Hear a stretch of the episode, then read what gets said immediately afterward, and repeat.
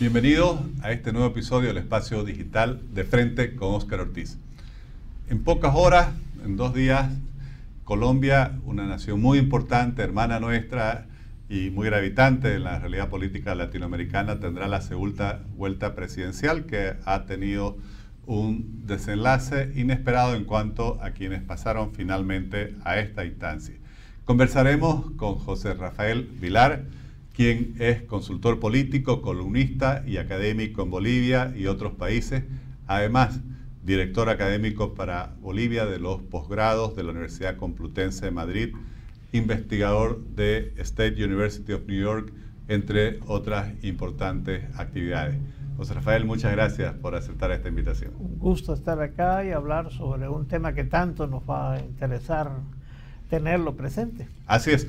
Bueno, usted combina eh, varios campos en los cuales trabaja y que se complementan, el análisis de la política internacional, es un experto en comunicación, consultor político y electoral.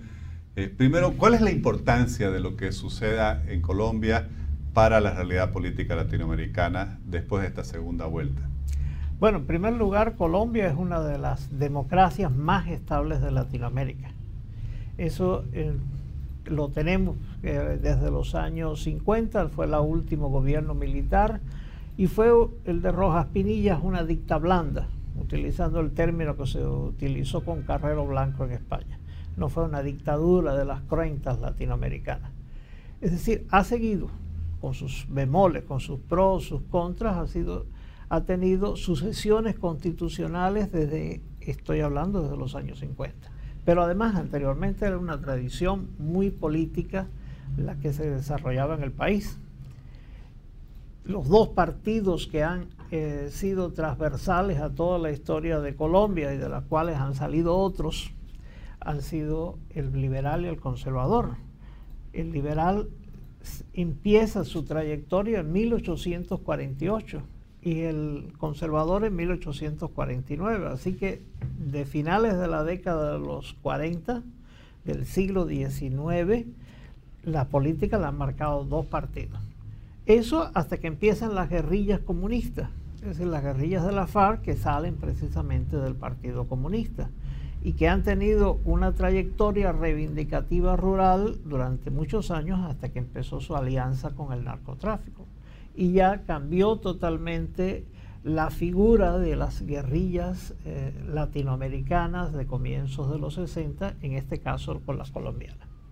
¿Y cómo ve usted lo que, los resultados de la primera vuelta que obviamente dan quienes compiten eh, hacia la segunda? Quizás en el caso de Gustavo Petro no hay tanta sorpresa porque desde el principio eh, las encuestas preveían que él pasaría a la segunda vuelta. Sin embargo, el contrincante para la segunda vuelta fue variando. Primero se hablaba de Fajardo, después de Fico Gutiérrez y terminó este señor Hernández que se convirtió en un fenómeno eh, electoral realmente que creo que muestra las nuevas circunstancias que no solo en Colombia, sino en muchas partes están caracterizando los resultados electorales. Bueno, Petro es la tercera vez que se presenta a, elecciones presidenciales. Eh, en las dos anteriores había quedado competido por la segunda vuelta y había perdido. No era el primer lugar, siempre era el segundo, pero y digo hablando de la competencia general y llegaba a la segunda vuelta como segundo y perdía. Esta vez estaba como primero. Y a esto eh, hay que pensar que no es porque todo Colombia estaba pro izquierda. En primer lugar, se dio un fenómeno que había un gran ausentismo y una gran desidia con respecto a las elecciones. Lo vimos que hubo más del 50% de abstención para la primera vuelta. Segundo, había un rechazo a los partidos tradicionales. Y estamos hablando centro democrático, que al final fue una ruptura, eh, una salida, mejor dicho, de los partidos anteriores. El liberal, el conservador, Cambio Radical, otra serie de partidos que estaban dentro de la misma gama. Por eso eh, la apuesta de Federico Gutiérrez parecía de que él hacía su mejor esfuerzo por distanciarse de los apoyos, pero al final muchos electores lo identificaban como uno de la vieja eh, guardia política. Curiosamente, tanto Fajardo como Federico habían sido alcaldes en la misma ciudad, en Medellín, y los dos habían tenido muy buen desempeño como alcaldes. Esto me parece interesante porque lo vamos a repetir dentro de un rato con las dos vicepresidenciales que van a segunda vuelta, que las dos son del departamento del Cauca. Es decir, repetimos coterráneos y coterráneos. Federico abanderó, perdón, eh, Sergio Fajardo abanderó una eh, alianza de centro que tenía muchos eh, integrantes. En realidad, la alianza de centro y la alianza de izquierda que era la de Petro, los dos tenían la mayor cantidad de organizaciones, no quiere decir con las más grandes, pero tenía una gran cantidad de organizaciones. Fajardo gana en las primarias y Petro queda mínimo. Sin embargo, Petro decide, perdón, Petro Hernández decide seguir postulándose independiente de que ya no estaba dentro de la coalición. La coalición no lo llevaba a él. Y se da el fenómeno de que eh, empieza a trabajar con una comunicación totalmente distinta. Eh, desde su época de alcalde, y haber sido un alcalde exitoso en Bucaramanga, él em, se convirtió en un hombre que tenía una comunicación diferente. No es hombre de grandes discursos, es un hombre que trabaja más el contacto directo, y utilizó un elemento para sustituir el contacto directo ante la imposibilidad de recorrer todo el país, que es, empezó a convertirse en un hombre de redes sociales. Y empezó a utilizar una red que no se utiliza para política y se convirtió en el candidato TikTok. Y lo explotó su equipo con mucha, con eh, eh, entusiasmo y con muy buen éxito.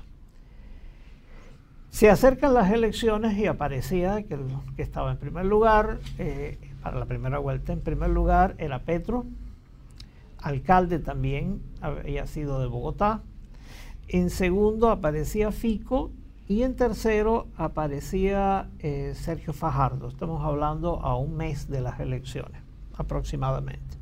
Y Hernández no se contaba es el momento en que se baja Ingrid Betancourt, la que recordamos por la famosa, eh, estuvo secuestrada, candidata presidencial, un rescate muy, muy después muy mediatizado el de ella. Y la Ingrid empieza a convertirse en vocera eh, no oficial, pero muy buena vocera de Hernández. Y Hernández empieza a subir en las encuestas y la primera vuelta en realidad queda como entre tres, Hernández, eh, Fico Gutiérrez y Petro. Y Sergio Fajardo va en caída libre. Y el resultado es que después tuvo alrededor de un 4% de la votación. El gran fenómeno no es que eh, Petro saliera el primero, sino que Hernández pudiera superar a, eh, a Fico Gutiérrez que era el que tenía el apoyo de los grandes partidos tradicionales. Hernández no tenía apoyo de grandes partidos. Y como consultor político y experto en comunicación eh, electoral y política, ¿cómo usted explica este fenómeno? Porque el señor Hernández prácticamente no hace campaña, no tiene grandes, no hace campaña, digo, por lo menos en cuanto a eh, recorrer el país, tener eh, concentraciones, encuentros con gente, tener estructuras dirigentes, desplaza por un lado a todos esos partidos que como usted decía eh, son tan fuertes en Colombia, que hace poco ganaron casi todos los espacios, hace pocos meses ganaron casi todos los espacios en, el, Congreso. Y, y, por otro lado también está amenazando a Petro que daba por segura su victoria, que construyó todo un eje discursivo con relación a Uribe, de pronto aparece Hernández, le mueve el piso y lo deja, yo diría, un poco desnorteado, no sé si usted comparte esto. Pero además un señor que teniendo 77 años, que es el mayor de campo, usa con tanto éxito el TikTok, que es la red social para los más jóvenes, incluso muchos con menos de 20 años. ¿Cuál es su análisis desde el punto de vista del consultor político electoral? Bueno, entró con una campaña con dos elementos que le funcionan muy bien al colombiano en este momento, o tres, digamos. Uno es, yo no soy político, no pertenezco a la clase política, soy contrario a todos los políticos. Eso le funcionó muy bien.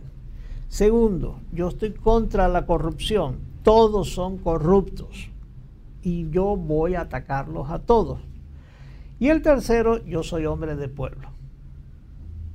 A diferencia de Petro, que Petro era de familia acomodada, y eh, después, bueno, fue a la guerrilla, pero fue senador, fue diputado, fue alcalde de la principal alcaldía del país, que es Bogotá, con muchos más recursos que Bucaramanga, y no hizo una gestión tan brillante. Por el contrario, en Bucaramanga, aparentemente por todo lo que se dice, la gente es el bastión político de él porque su gestión como alcalde, independiente de algunos problemas que se le han acusado, sobre todo por su hijo, sí hizo una buena gestión. Hay otro elemento, un elemento emocional que quizás no sea el más fuerte. La hija de, de Hernández fue asesinada por la guerrilla. Eso también está a favor de él. Y por el otro lado, él hace la anticomunicación grosero, insulta, se va y habla en los mercados, pero no como el político que va al mercado, sino es el tipo que va al mercado. Es decir, se apropió de esa imagen que no dista mucho de, la, de él como persona, porque él era un hombre pobre que con sus negocios de construcción que fue creciendo y se convirtió en millonario. Es decir, es el, el man self-made de los colombianos.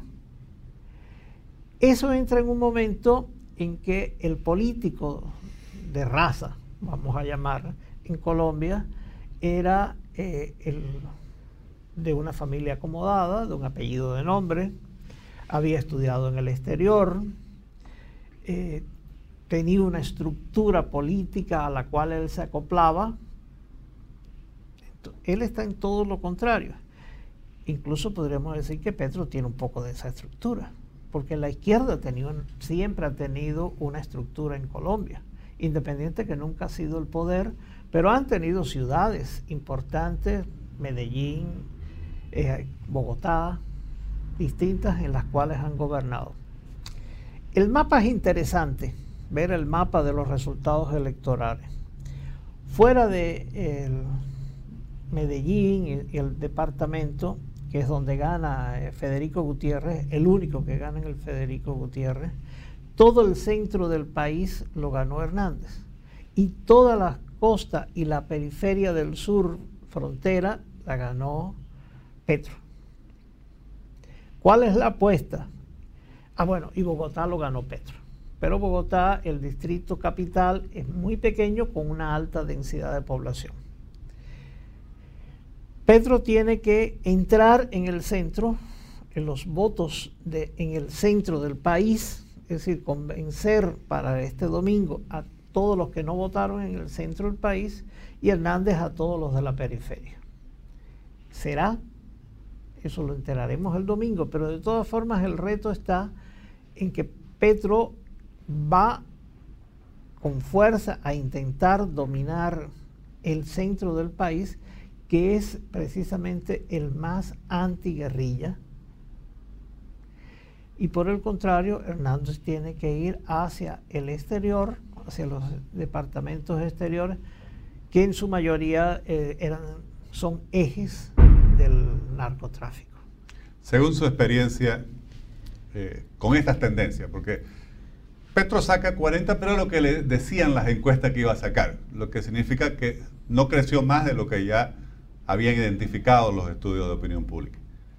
En cambio, Hernández tiene una tendencia ascendente que sorprende a los estudios de opinión pública.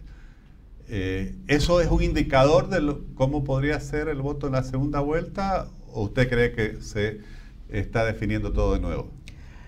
A ver, en primer lugar, Petro no fue la mejor elección que ha tenido. En la anterior él había sacado casi 44% de los votos. Es decir, que ahora ya ha sacado 40, tuvo 3%, 3 de votos de pérdida. Hernández llegó a la primera sin ninguno de los apoyos de la estructura de los grandes partidos. Al parecer eso más bien lo ayudó. Lo ayudó, pero los partidos mueven gente también. Es decir, una suma aritmética que no se da normalmente de los votos de Federico Gutiérrez y de los de Hernández sobrepasan el 50%, 55 más o menos le dan. No quiere decir que sea automático. Por eso las dos campañas se han dirigido, cambiado su discurso y se fueron a buscar los de centro, es decir, los votos de Fajardo y sobre todo los votos de los que no votaron. Y en eso hay una gran cantidad de jóvenes que quedaron desencantados de lo que le proponían los políticos. Yo creo que en ese sentido tiene más oportunidades Hernández que Petro, porque él va más a la voz popular, va más por un lado y por el otro va a lo que han sido eh, los reclamos. Vamos a cambiar, tenemos que cambiar, pero tenemos que cambiar sin destruir lo positivo voy a, aunque Petro ha hecho todo su mejor esfuerzo, sobre todo en la última etapa, por demostrar de que él no va a hacer grandes cambios, que él no va a cambiar el país, de que no va a dejar de ser capitalista, incluso dijo que va a tener muy buena relación con Estados Unidos. No olvidemos que Colombia, a pesar eh, de todo lo que puede ganar la izquierda, es un país bastante conservador, de tradición bastante conservadora que no quiere decir del Partido Conservador. Y por el otro lado, entre las propuestas de Petro estaba prohibir el fracking. Está matando la gallina de los huevos de oro de Colombia que le ha permitido, y esto es importante, Colombia es el segundo país que más está creciendo en Latinoamérica en este momento de crisis. El primero es Panamá y el segundo es Colombia. A pesar de eso, la él propone precisamente cambiarlo. pone a hacer una refundación eh, del país. Y eso suena mucho a lo que recuerdo cualquiera de nosotros, lo que proponía Chávez y lo que proponía Correa. Vamos a cambiar, vamos a mejorar, vamos a hacer, vamos a hacer. ¿Y qué terminó siendo Venezuela y qué terminó siendo Ecuador? José Rafael, le agradezco muchísimo realmente, un análisis muy interesante y creo que nos ubica en el contexto frente a la realidad de este país hermano en el cual se está jugando eh, el futuro de Colombia y obviamente por la importancia de Colombia en cierta medida también eh, con una gran incidencia en lo que sucede en las tendencias de la región latinoamericana. Muchas gracias. No hay por qué. Quiero una sola cosita sí, por favor. Me interesa mucho, porque no se habla de ellas, las vicepresidentas. Ah, por favor, claro que sí. Las dos vicepresidentas vienen del mismo departamento, del Cauca. Una era urbana, la otra era rural, de origen rural, las dos de clase humilde. Real, Francia Márquez de una clase más popular, de todas formas era una clase de familia trabajadora, obrera. Eh, Castillo, la la, vicepresidenta de Hernández y Márquez es la vicepresidenta de eh, Petro. Sin embargo, los discursos de las dos son totalmente distintos. Castillo plantea, Castillo es doctorado, ha sido rectora de universidades, etcétera, de universidades populares. Ella plantea que el cambio grande tiene que ser hacia la educación, para lograr la unidad del país y desarrollar los pequeños emprendimientos. Por el lado de eh, Márquez habla la gran confrontación del racismo, del clasismo. Es verdad que Colombia es el segundo país más desigual de Latinoamérica, pero no obstante, Chile, que es el segundo país menos desigual de Latinoamérica, tuvo los mismos problemas en el año 2019. Entonces es importante que estas dos candidatas a vicepresidente, las veamos porque ellas son también motor importante del discurso que no dicen los presidenciales. Solo quería aclarar eso. Qué bueno, gracias. Además, las dos son morenas. Qué bueno. Seguramente también están teniendo gran incidencia eh, en los votos y, en la decisión que van a tomar los electores en Colombia. Muchas gracias. No, por gracias a la invitación. Gracias, Rafael.